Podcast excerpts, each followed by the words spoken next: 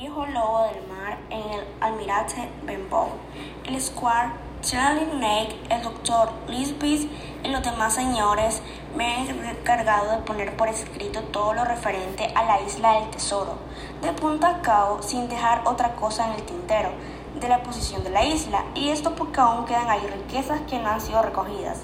Tomo pues la pluma en el año de gracia 17 y retrocedo hasta el tiempo en que mi padre era dueño de la posada del almirante Benbow y el viejo navegante de moreno y cortizo rostro, cruzado por un sablazo, se acomodó como huésped bajo nuestro techo. Lo recuerdo como si hubiera sido ayer, tal como llegó con torpe andadura a la puerta del albergue y tras él siguiéndole en una carretería un cofre de marinero. Era un hombrazo alto, recio, pesado de color de nuez. La coleta embriagada le caía sobre los hombros de la casaca azul, cubierta de manchas. Tenía las manos agrietas y llenas de cicatrices, con uñas largas y rotas, y la cuchillada que cruzaba una de sus mejillas había dejado un costurón lívido, de sucia blancura. Pareceme que lo estoy viendo mirar en torno de la ensenada, silbando entre dientes, y después de taradear aquella antigua creación marinera que cantaba a menudo. Quince hombres van al cofre del muerto. ¡Ay, ay, ay! La botella de ron. Con aquella voz recia y temblona para parecer haber sido ejercitada y puesta a tono en la barra del cabezante. Después llamó a la puerta con un pedazo de palo que llevaba en la mano y cuando acudió mi padre pidió con destemplado tono en vaso de ron. Se lo trajeron y lo bebió pausadamente, como un catador deteniéndose para paladearlo y sin dejar de mirar por tanto alrededor a los acantilados y a la muestra que colgaba sobre la puerta.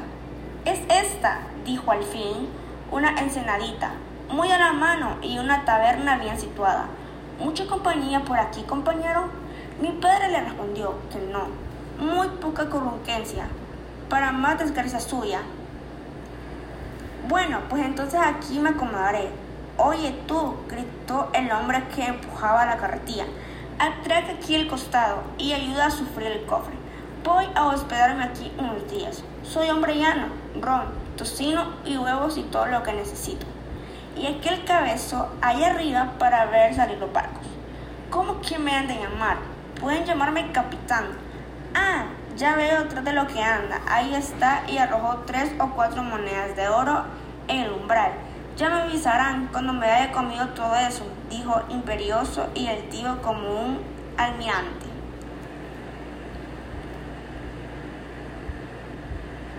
Y en verdad, mala como era su copa, y aunque se expresaba toscamente, no tenía apariencia de un simple marinero, sino de un piloto o patrón acostumbrado a ser obedecido o a pegar.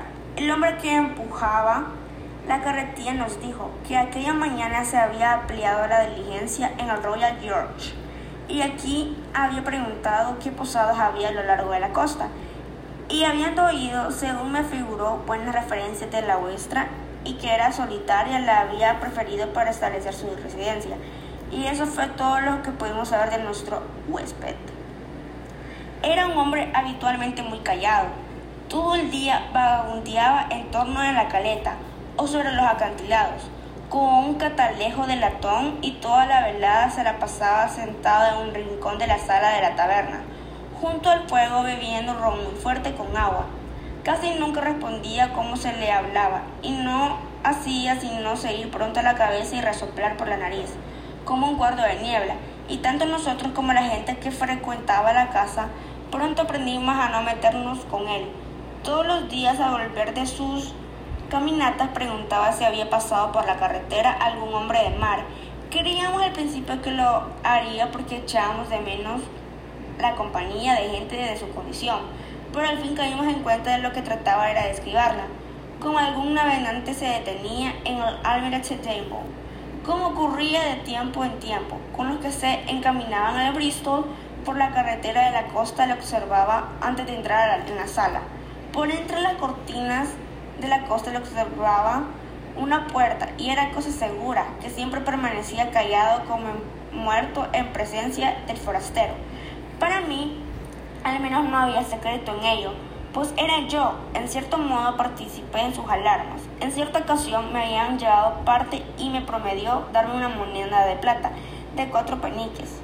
El primero de cada mes, solo por tener el ojo listo y darle el aviso tan pronto como viene a aparecer un navegante, que no tenía más que una sola pierna.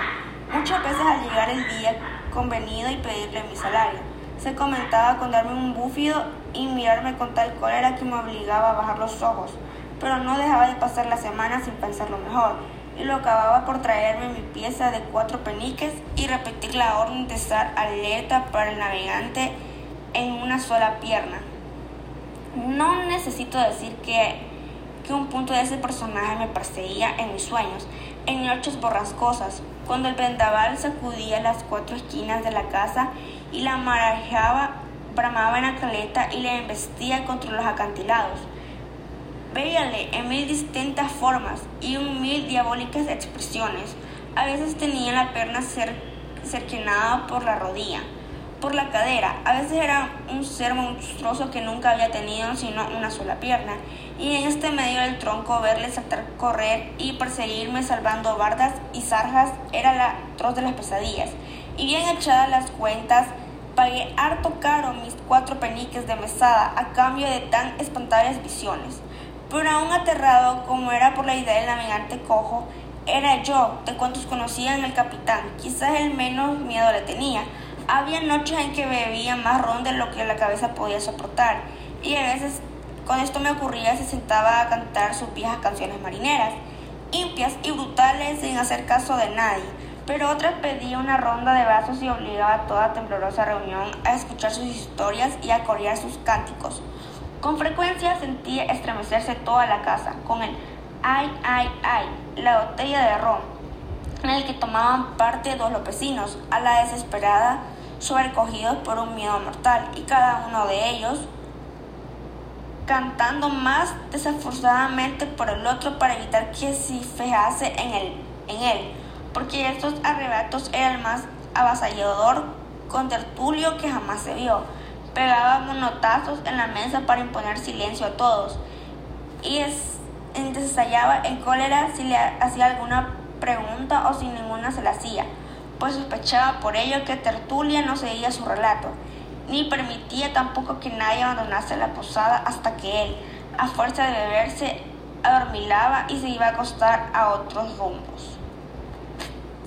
Las historias que contaba eran lo más a la gente, sus espantables relatos eran ahorcados y de pasear por la tabla, de las borrascas en el mar, de la isla de la tortuga y de terribles hazañas y extraños parajes en la América española.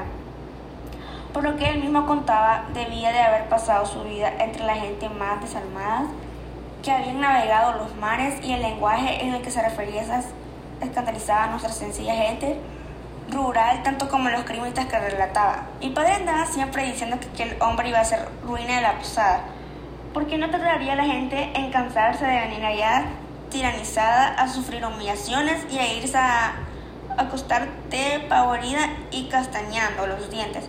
Por ello tengo por cierto que su presencia no fue de provecho.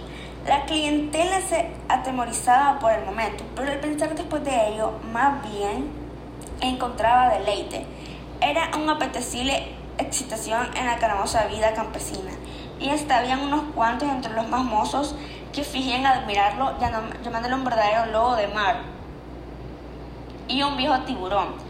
Y cosas por estilo decían que los hombres como aquel eran los que habían hecho a Inglaterra temible en el mar. Por un lado, al menos es cierto que hizo cuanto pudo por ordenarnos, pero pues siguió hospedando en la casa semana tras semana. Y después de un mes tras otro, y aunque estaba ya gastado hacía mucho tiempo el dinero que nos dio, mi padre no tenía nunca bastante valor para contaminarle a lo que no diera más. Si en alguna ocasión se lo insinuaba, el capitán resoplaba con tal fuerza por la nariz que parecía lanzar bramidos y clavaba los ojos en mi padre hasta que este desconcertado cesaría el cuarto. Más de una vez le vi retosarse las manos después de esas derrotas. Estoy segura que el enojo y el temor que vivía aceleraron un poco su prematura y desgraciada muerte. En todo el tiempo que vivió con nosotros nos hizo el capitán cambio ninguna en su indumentaria, como una oferta de unas medias compradas en un buguero. Una de las alas del sombrero de tres picos se le desprendió y desde entonces la dejó colgando, aunque era una gran molestia cuando soplaba el viento. No se me olvida el aspecto de su casaca, que él mismo remendaba arriba en su cuarto, y lo cual antes del fin no era más que puros remiendos. Nunca reescribió ni recibió carta alguna, solo cuando estaba borracho de ron. Ninguno de nosotros vio jamás abierto el cofre de marinero. Solo una vez encontró que le hiciera frente, y me ocurrió esto ya hacia el fin, cuando mi pobre padre estaba muy avanzado en la postración que acabó con su vida. El doctor Livesey vino un día al atardecer a visitar al enfermo, y después de tomar un refrigerio que le sirvió mi madre, se fue a la sala a fumar una pipa mientras le traía el caballo desde el caserío. Pues con el viejo Bembo no teníamos acomodo para bestias.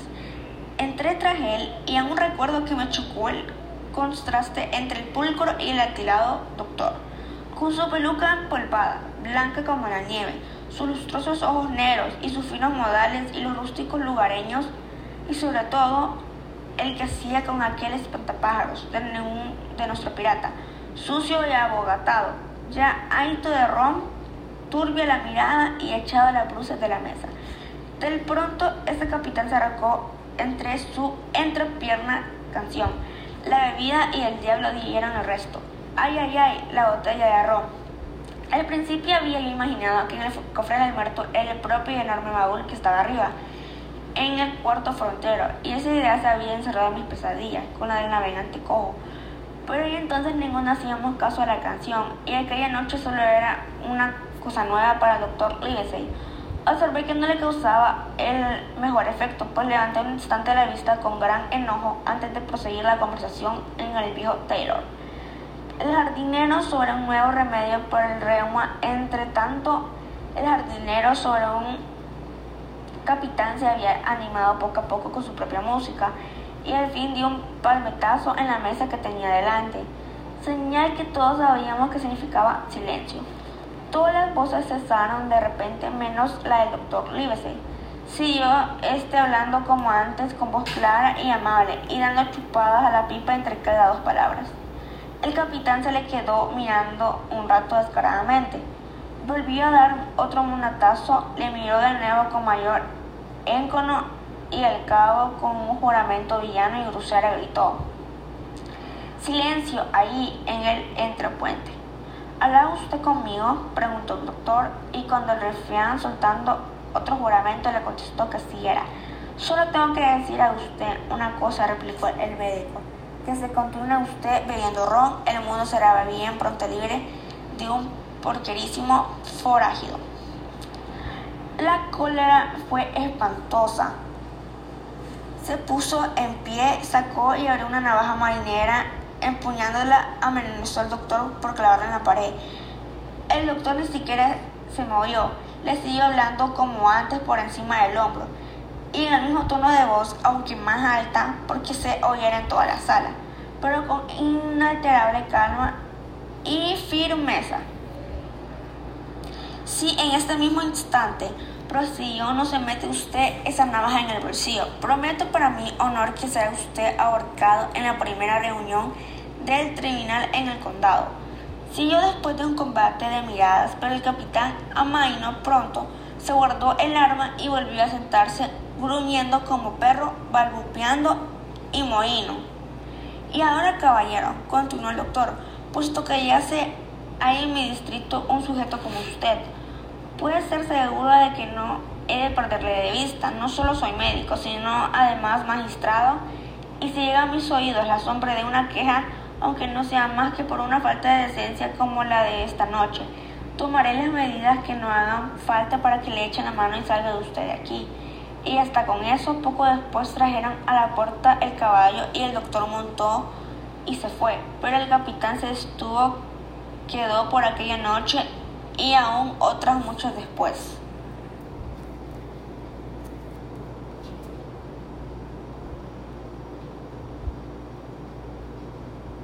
Parte 2. Perro negro llega y se va. No había aún pasado mucho tiempo cuando ocurrió el primero de los misterios acontecidos. Al fin nos libraron del capitán, pero no, como el lector verá de sus enredos, era un invierno atrozmente frío, de grandes heladas y fuertes temporales. Y desde luego se veía que mi pobre padre no llegaría a ver la primavera. Día por día iba empeorando. Y mi madre y yo teníamos que llevar todo el peso de la posada. Y harto teníamos que hacer sin cuidarnos demasiado de nuestro intolerable huésped. Fue una mañana de enero muy temprano en un amanecer crudo y helado. La ensenada estaba todo blanco y escarchada. La leve ondulación del agua lamía suavemente las piedras de la playa y el sol aún muy bajo tan solo iluminaba las cimas de los cerros y resplandecía allá en la lejanía del mar. El capitán había madrugado más que de costumbre y se fue hacia la playa con el machete oscilando bajo los anchos faldones de su casaca azul, del catalejo de latón bajo el brazo y el sombrero echado hacia atrás. Aún me acuerdo que al andar iba dejando atrás el aliento en nubecillas, como una humareda. Y el último ruido que de él oí al dar la vuelta a la roca grande fue un fuerte relincho de indignación, como si aún siguiera acordándose del doctor Livesley.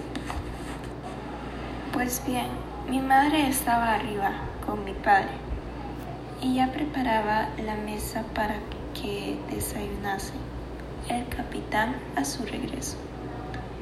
Cuando se abrió la puerta y entró un hombre al que jamás había visto. Tenía una palidez como de cebo. Le faltaban dos dedos de la mano izquierda y aunque llevaba machete, no tenía grandes trazas de hombre de pelea. Como yo estaba siempre ojo avisor en espera de navegantes con una pierna o dos, recuerdo que este me chocó, pues no tenía facha marinera y sin embargo había en él no sé qué tufo de mar. Le pregunté en qué podía servirle y me dijo que tomaría ron. Pero cuando iba a salir para traérselo, se sentó encima de una mesa y me hizo seña para que me acercase. Yo me quedé parado donde estaba con la servilleta en la mano. Ven aquí, hijito, me dijo. Acércate más. Di un paso hacia él. Esa mesa que está ahí preparada es para mi compañero Bill? Preguntó con una especie de risa burlona. Le dije que no conocía a su amigo Bill y que aquello era para uno que vivía en la casa, a quien llamaba a quien le llamamos capitán. Perfectamente, dijo. No es cosa rara que a mi compañero Bill le llame capitán. Tiene una cortadura en un carrillo y un carácter campechanote y encantador, mayormente cuando está bebido, así es mi compañero Bill. Admitamos por vía de argumento que vuestro capitán también tiene una cuchilla en un carrillo. Admitamos también, si gusta, que ese carrillo sea del lado derecho. Ah, perfectamente. Ya lo decía yo. ¿Y ahora? ¿Está aquí en la casa mi compañero Bill? Le contesté que andaba de paseo. ¿por dónde, hijito? ¿Por dónde ha ido? Y después le señalé hacia la roca. Y le dije por dónde podría venir el capitán y cuánto tardaría. Y contesté a otras preguntas. Ay, dijo, ¿cómo se va a relamer de gusto mi compañero Bill?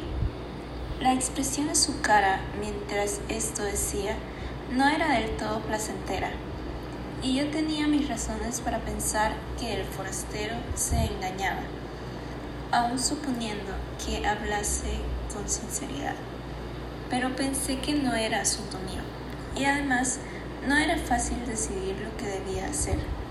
El hombre continuó andando de aquí para allá. Al lado de la puerta de la que posaba y atispando por la esquina como un gato que acecha un ratón, se me ocurrió a mí salir de la carretera, a la carretera. Pero inmediatamente me ordenó que entrase.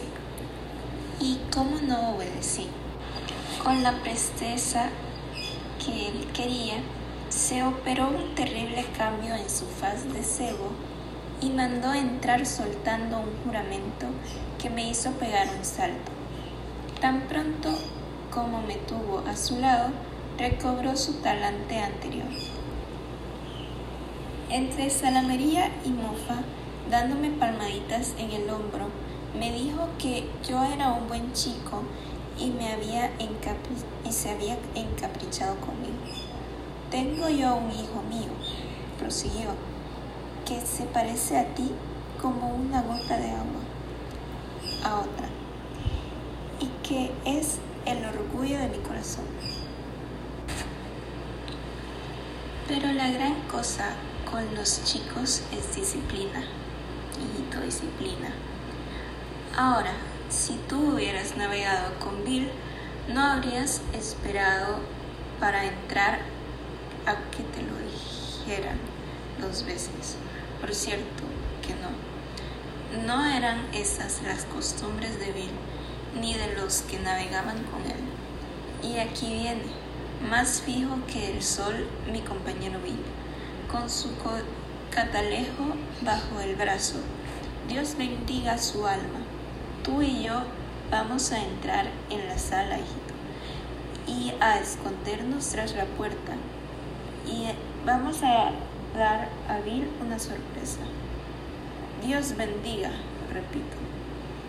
Diciendo eso, entró, entró conmigo en la sala y me puso tras él en el rincón, de modo que ambos quedáramos ocultos por la hoja de la puerta.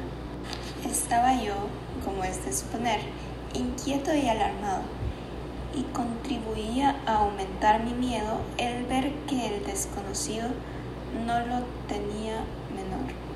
Soltó la empuñadura del machete y aflojó la hoja en la vaina.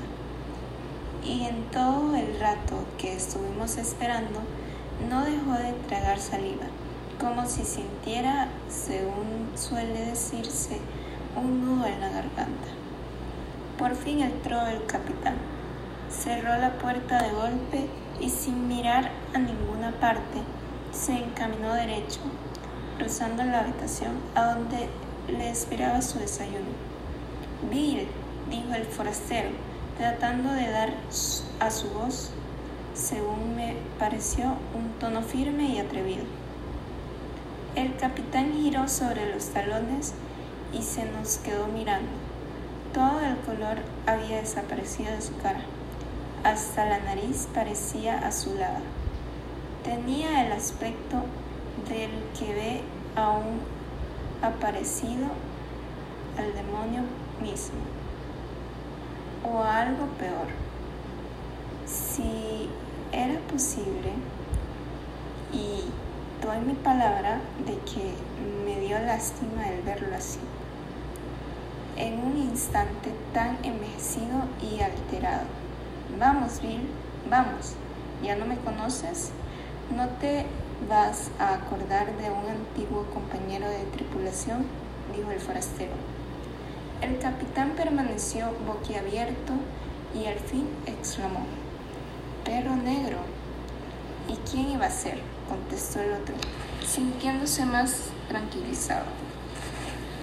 El mismo perro negro, de siempre, que ha venido a ver a su antiguo camarada Bill, a la posada del almirante Benbow.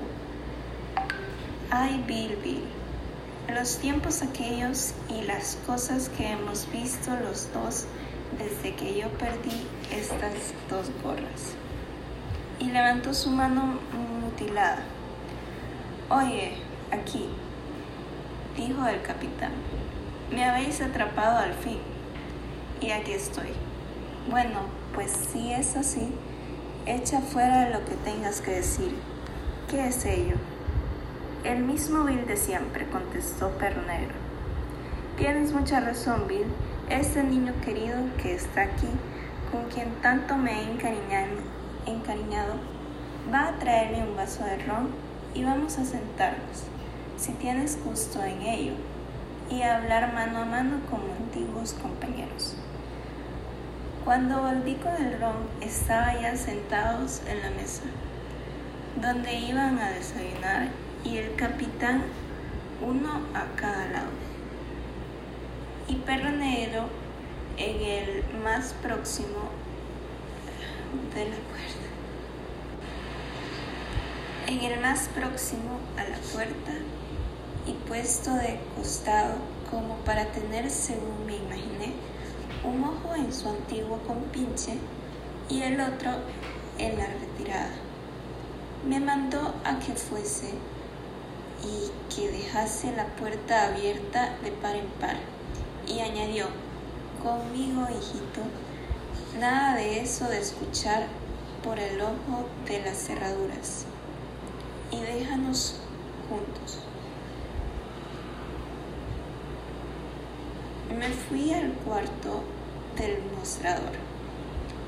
Durante mucho rato y aunque me esforzaba por escuchar, no pude oír otra cosa que un apagado susurro. Pero pues después fueron alzando las voces y pude pescar alguna palabra que otra, en su mayor parte juramentos del capitán. No, no y no. Y no hay más que hablar, gritó una vez y otra. Si ha de acabar en horca, a la horca todos, digo yo. Y de pronto estalló una explosión de juramentos y golpes. Las mesas y las sillas rodaron por el suelo con gran estrépito.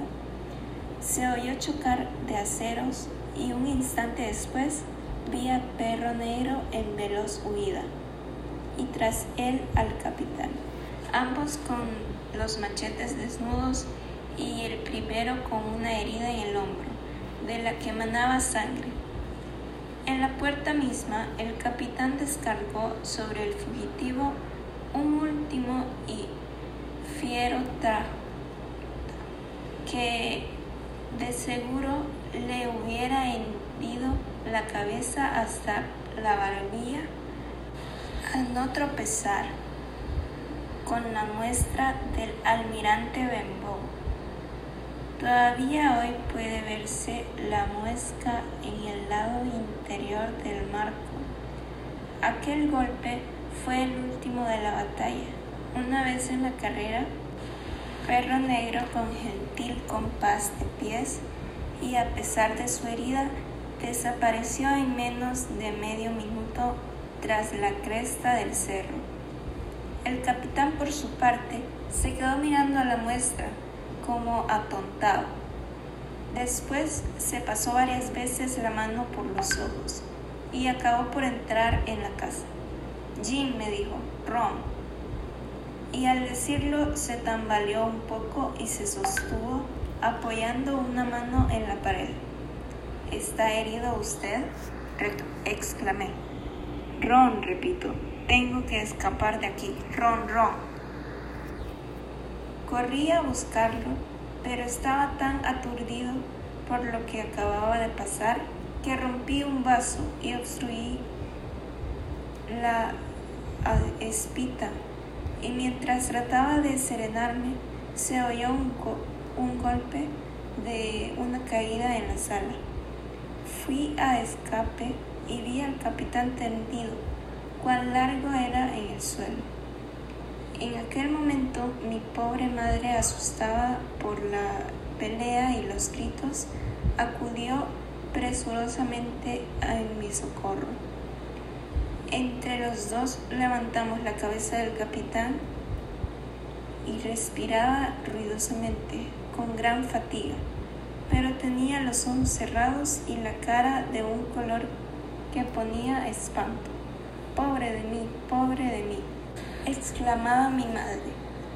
Qué mancha para esta casa. Y con tu padre, qué tan malo. Es, entre tanto, no sabíamos qué hacer con el capitán, ni se nos ocurrió imaginar otra cosa sino que había sido herido de muerte en la Traje el ron más que a paso y traté de hacérselo tragar, pero tenía los dientes muy apretados y la quijada parecía de hierro. Cuando se abrió la puerta y vimos aparecer al doctor Livesey, que venía a visitar a mi padre. Creímos que lo enviaba la providencia. Doctor, exclamamos, ¿qué hacemos? ¿Dónde está herido? ¿Herido? Nada de eso, dijo el doctor. Tan herido como usted o como yo. Lo que tiene es no más que un ataque, un ataque. Según ya se lo advertí. Y ahora, señora Hopkins, lo que debe hacer usted es volverse al lado de su marido y, si es posible, que no se entere de nada de esto. Yo por mi parte tengo la obligación de hacer lo que pueda para salvar la inútil vida de este sujeto. Y aquí Jim va a traerme una jofaina. Cuando volví con el cacharro, el doctor había cortado de arriba abajo una manga del capitán, sujetando al descubierto un gran brazo nervudo. Estaba tatuado en varios sitios. A la buena suerte, buen viento, Billy Bones, su capricho. Estaban grabados en el antebrazo con gran nitidez y claridad y más arriba junto al hombro un dibujo de una horca con un hombre colgado, hecho, a mi entender, con, con raro primor. Profético, dijo el doctor, poniendo un dedo en, sobre el dibujo. Y ahora vamos a ver de qué color tiene usted la sangre, señor Billy Bones, si ese es su nombre. ¿Te asusta la sangre? No, señor, contesté. Bueno, pues entonces sostén la jofaina y diciendo esto cogió la lancera, cogió la lanceta y abrió una vena. Se le extrajo abundante sangre antes de que llegase a abrir los párpados y a mirarnos con ojos turbios. Primero reconoció al doctor frunciendo el ceño y luego me vio a mí y pareció tranquilizarse. Pero de pronto se le mudó el color y trató de incorporarse gritando, ¿Dónde está perro negro?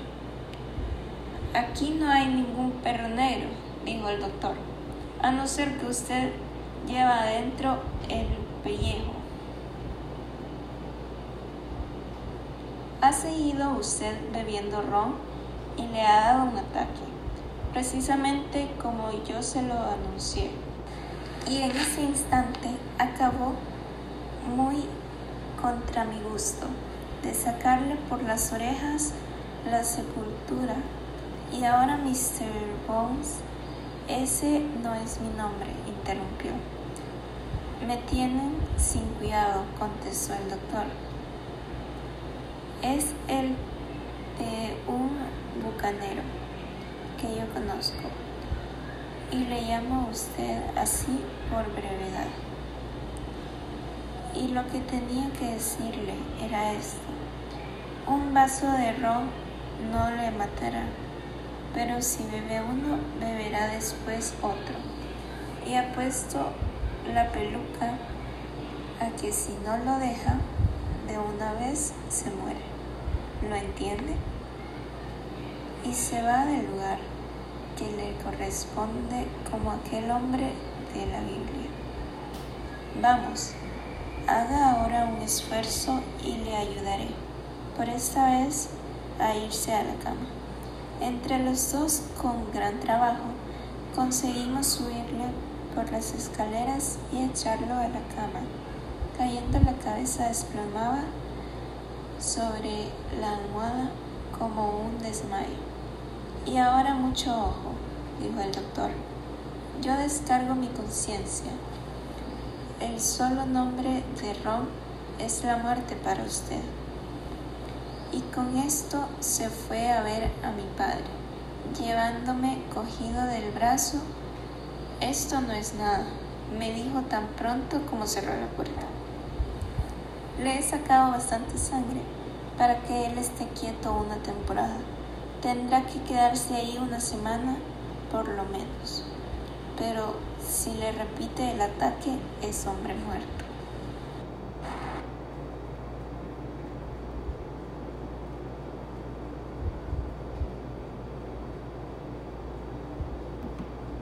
Parte 5.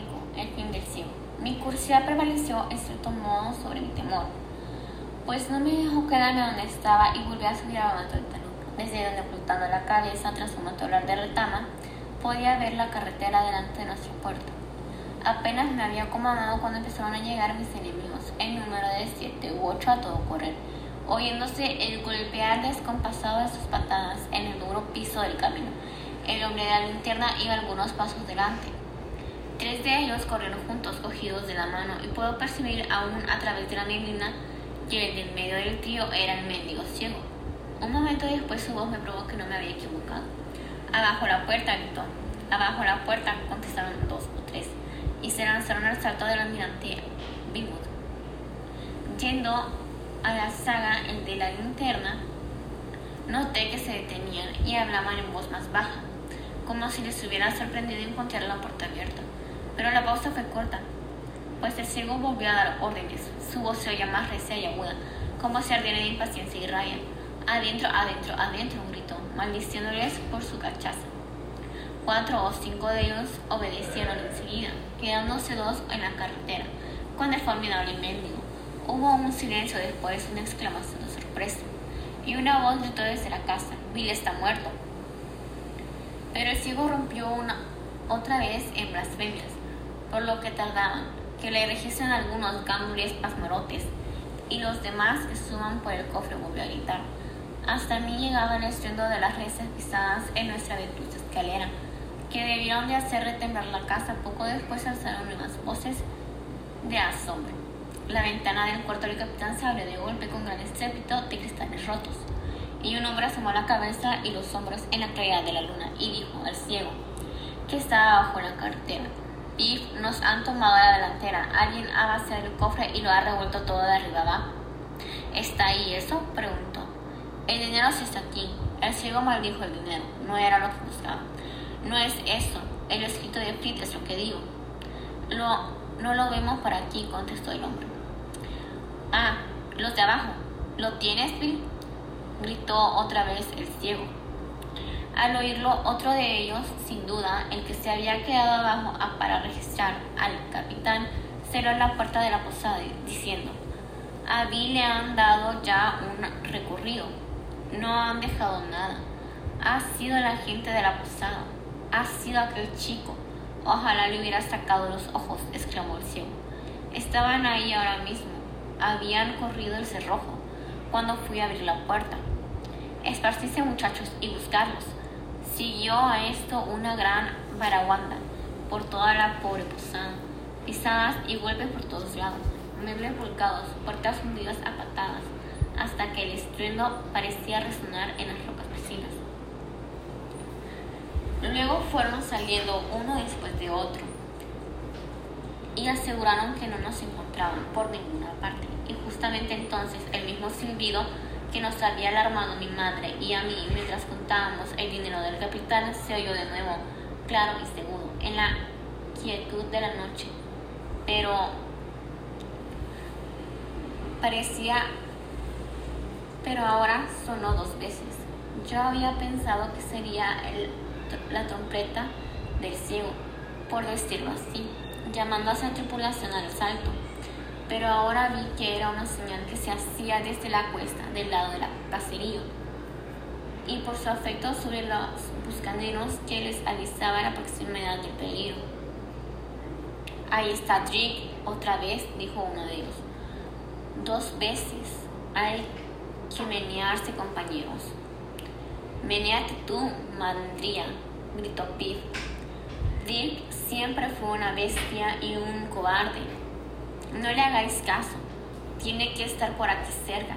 No puedo haber, no puede haber ido lejos. Los tenéis bajo las manos. Desperdijaros y buscadlos. Perros. Ay, maldita sea mi muerte si tuviera yo ojos. Esta arenga produjo al parecer algún efecto, porque dos o tres empezaron a mirar aquí y allá entre la leña, pero me pareció ver que con desgana y sin dejar de pensar en su propio peligro. Mientras los restantes permanecían indecisos en la carretera,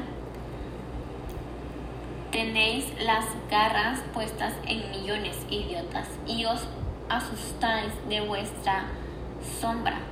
Seréis tan ricos como reyes si llegáis a encontrarlo y sabéis que está aquí y os y os hacéis los remolones. Ninguno de vosotros se atrevía a hacer cara a y yo lo hice, yo, un ciego, y voy a perder mi fortuna por vuestra culpa.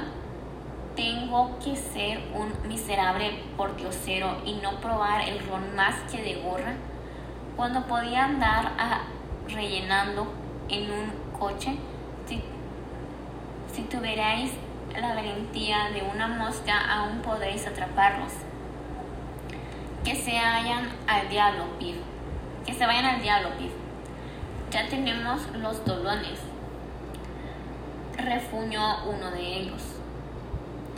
Habrán escondido el dichoso escrito, dijo otro.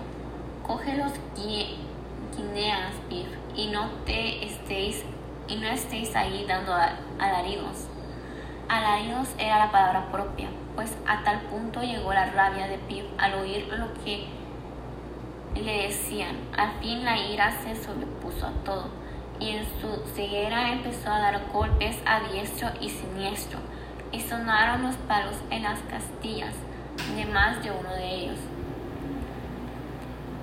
Estos a su vez devolvían sus devolvían sus injurias al ciego, le amenazaban con horribles expresiones y trataban en vano de atraparle el palo y arrancárselo de las manos. Estaba esta pendencia fue nuestra salvación, porque mientras todavía proseguía llegó otra, otro ruido de lo alto de la cuesta, hacia lo caserío el golpear de caballos como un, como un redoble de tambor, casi al mismo tiempo el resplandor y la detonancia de un pistoletazo surgieron del borde del camino y aquella era sin duda la postrera señal. La postrera señal de peligro, pues los buscaneros dieron media vuelta y echaron a correr disparándose en todas direcciones, uno hacia el mar a lo largo de la ensenada, otro atravesando el cerro y así los demás. De suerte que en medio del minuto no quedó más rastro de ellos, que Pig lo abandonaron, no sé si por mera cobardía o en venganza de sus injurias y golpes, pero allí se quedó rezagado, golpeando con el palo en la carretera de un lado para otro, en un frenzy y palmando y llamando para encontrar a sus camaradas. Al fin se decidió y tomó la dirección contraria a la que debía y pasó corriendo por delante de mi camino del caserío gritando, Johnny, perro negro, Derek, no vais a abandonar a vuestro pobre Pip, al viejo Pip. En aquel momento el ruido de los caballos sobrepasó la cima de la cuesta y cuatro o cinco jinetes aparecieron a la luz de la luna y se lanzaron cuesta abajo a escape tendido. Pip comprendió entonces su error, dio la vuelta chillando y echó a correr en vez y echó a correr en, en derechura a la cuneta, donde cayó dando tumbos, pero en un instante se levantó otra vez y de nuevo se lanzó a correr, ya del todo desorientado hasta meterse debajo del caballo que venía delante. El jinete trató de salvarlo, pero fue en vano. Cayó Pif dando un grito que sonó trágico en la noche. Los cuatro sacos del animal le pisotearon, revolcándole y pasaron de largo. Quedó caído sobre un costado, después se desplomó suavemente de cara al suelo y no se movió más. Me puse en pie y grité a los jinetes. Trataban de refrenar las monturas horrorizados por el accidente y pronto vi quiénes eran. Uno que se quedaba rezagado del resto. Era el muchacho que había ido desde el caserío a casa del doctor Leves. Y los demás eran aduaneros a quienes había encontrado en el camino y con los cuales había tenido la buena idea de volverse inmediatamente. El, super, el superintendente Dance había oído algo del lugar que estaba en el agujero de Kik y eso le había hecho ponerse en marcha aquella noche en dirección a nuestra casa. Y a ello debíamos mi madre y yo habernos librado de la muerte.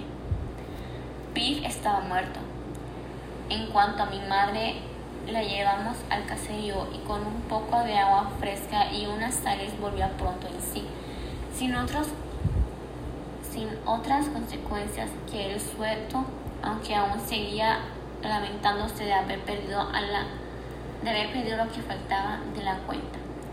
Entre tanto, el, super, el superintendente y los suyos siguieron a todo escape hasta el agujero de Kit, pero los aduaneros tuvieron que desmontar y bajar a tiendas la barranca, llevando de la vida y sosteniendo a veces a los caballos y con el constante temor de una emboscada.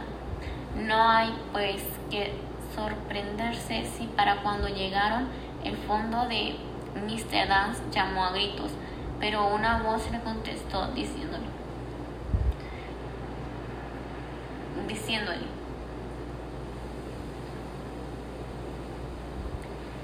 que se apartase de la luz de la luna, o se llevaría algo de plomo en el cuerpo.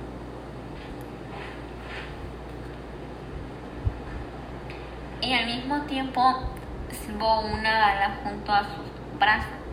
Poco después, la, embaraz la embarcación doble al cabo y desapareció. Mr. Dance se quedó mojino como un pez fuera del agua. Según él mismo dijo, y todo lo que pudo hacer fue enviar a uno de los aduaneros para dar aviso al duque guardascostas. Y eso dijo, viene a ser lo mismo que nada, no los han jugado y punto final. De lo único que me alegro es de haberle pisado los, los callos al amigo Piff, porque para entonces ya había oído toda mi historia. Volví con él al almirante Bimbo y no es posible imaginar un mayor estrago. Hasta nuestro viaje, hasta nuestro viaje el reloj estaba en el suelo. Pues nada había dejado en pie en la furia. Hasta nuestro viejo reloj estaba en el suelo. Pues nada había dejado en pie en la furia llevarse cosa alguna, excepto el saco del dinero del capitán y una poca plata del cajón del mostrador. Y vi desde luego que estábamos arruinados. Mr. Dance no podía explicarse nada de aquello. ¿No dices que cogieron el dinero? Pues entonces Hawkins, Hawkins, ¿qué demonios andaba buscando más dinero aún? ¿Sería eso?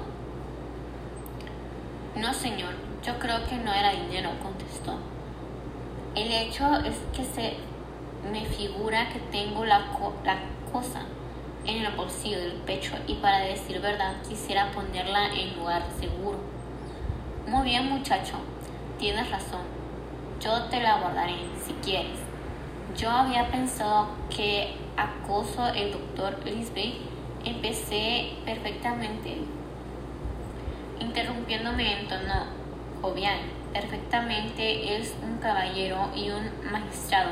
Ahora que pienso en ello, lo mejor que puedo hacer es darme una vuelta por ahí para darte de lo ocurrido o a él o a Scare.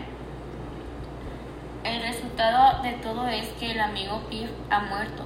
No es que yo la, lo lamente, pero el caso es que ha muerto y la gente se aprovechará para hacer cargos, si puede hacerlos, contra un oficial de rentas de su majestad. Con que oye Hawkins, si quieres te llevo conmigo. Le di las más cordiales gracias por el ofrecimiento y fuimos a pie hasta el caserío, donde estaban los caballos.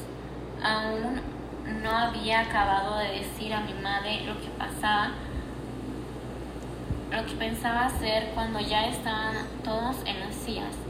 Dodger dijo, Mr. Dance, tú que tienes un buen caballo, lleva a este rapaz a las antas. Y en cuanto subí y me agarré al cinturón de Dodger, el superintendente dio la señal y la calvagata salió a trote largo hacia la casa del tutor 3 6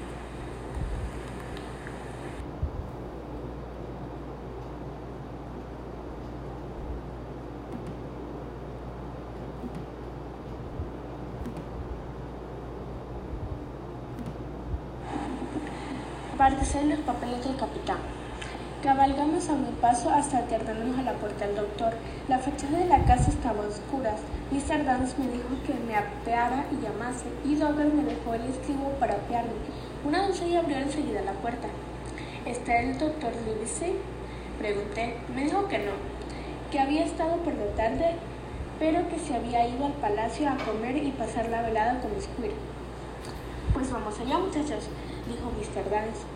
Esta vez, como la distancia era corta, no monté, sino que fui corriendo. Ha sido a la correa el estribo de Dogger, hasta las puertas del parque y después por la larga avenida de árboles desnudos iluminada por la luna hasta las blancas construcciones que formaban el palacio, el cual, por ambos lados, daba sobre grandes jardines centenarios. Allí desmontó Mr. Dance y fuimos admitidos inmediatamente en la casa. El criado nos llevó por una galería esterada y al fin nos introdujo en una vasta biblioteca, toda rodeada de estanterías con bustos colocados encima, donde Squire y el doctor Livesey estaban sentados con sendas pipas, a ambos lados de un refulgente fuego. Nunca había visto al Squire tan de cerca. Era un hombre de grande altura, de más de seis pies de alto y ancho en proporción, y tenía una cara ruda y áspera, toda curtida, enrojecida y arrugada por largos viajes. Las cejas eran negras y móviles, y esto le daba aire de tener el genio sino malo, pronto y alborotado. Pase usted, Mr. Dance, dijo con gran ceremonia y tono de condescendencia. Buenas noches, Dance, dijo el doctor saludándole con la cabeza. Y buenas noches tú, Jim. ¿Qué buen invento os trae por aquí? El superintendente se cuadró y rígido y tieso contó lo ocurrido como quien recita la lección. Y una de ver como dos señores que se inclinaban hacia adelante, mirándose uno a otro y se olvidaban de fumar suspensos y asombrados. Cuando oyeron como mi madre había vuelto a la posada, el doctor Livesey se dio una gran palmada en el muslo, muslo y gritó ¡Bravo! y rompió una larga pipa contra la parrilla de la chimenea. Antes de que se acabase el cuento, Mr. Treverlawns, pues este como se recordará era el nombre de Squire, se había levantado de su asiento y recorría la habitación a zancadas, y el doctor, como para oír mejor, se había despojado de la empolvada peluca y continuaba escuchando. Y por cierto, que parecía muy raro con su propia pelambrera negrísima y cortada de rapi. Al fin Mr. Dance acabó su relato. Mr. Dance, dijo el Squire, es usted un hombre de provecho. En cuanto a haber atropellado a aquel villano y desalmado forajido, los, diput, los diputos actos de virtud como el aplazar una cucaracha, este mozo Hawkins es una joya, según veo. Hawkins, ¿quieres tirar de la campanilla? Dance tomará un trago de cerveza. De modo, Jim, dijo el doctor, que tú tienes ahí lo que andaban buscando, ¿no es eso? Aquí está, señor, le dije, y le di el envoltorio de hule. El doctor miró a todos lados, como refrenando la impaciencia de sus dedos por abrirlo, pero en vez de hacer esto, se lo metió tranquilamente en el bolsillo de su casaca. Squire, dijo, luego que Mr. Dance haya bebido, tendrá que irse. Por supuesto, en servicio de su majestad, pues pienso que Jim Hawkins se quede a dormir en mi casa y como tu permiso propongo que suban el pastel fiambre y que cene. Como quieras, Lapsey, dijo Squire. Hawkins bien merecido tener pastel. Trajeron el, el enorme pastel de pichones que colocaron en una mesita y cené copiosamente pues tenía un hambre de lobo, mientras Mr. Dan recibía nuevas felicitaciones y al cabo se despidió. Y ahora Squires, dijo el doctor, y ahora Livesey, dijo Squire al mismo tiempo. Cada cosa por su orden, cada cosa por su desorden, dijo riéndose el doctor. Supongo que has oído hablar de este Flint, ¿no es así? ¿Hablar de Flint? gritó Squire. ¿Hablar de él, dices? Era el más sanguinario pirata que navegó los mares. Barba Azul era un nene para él. Los españoles le tenían tal miedo que a veces me sentía orgulloso de que fuese inglés. He visto sus monterías en el horizonte. Con estos ojos a, la altura de Trinidad y el calzonazo cobarde con quien yo navegara dio la vuelta y su refugio en Puerto España. Bueno, también he oído yo hablar de él en Inglaterra, dijo el doctor. Pero la cuestión es, ¿tenía dinero? Dinero, volvió a gritar Squire. ¿No has oído de lo que se dice? ¿Que buscaban esos bellacos más que dinero? ¿Que se les daba por nada que no fuera dinero? ¿Porque arriesgaban sus menguadas vidas si no por el dinero? Eso pronto lo sabremos, contestó el doctor pero es tan declamatorio y exaltado que no me dejas meter cucharada. Lo que necesito saber es esto. Suponiendo que tenga aquí yo en mi bolsillo alguna indicación de donde enterró Flynn su tesoro,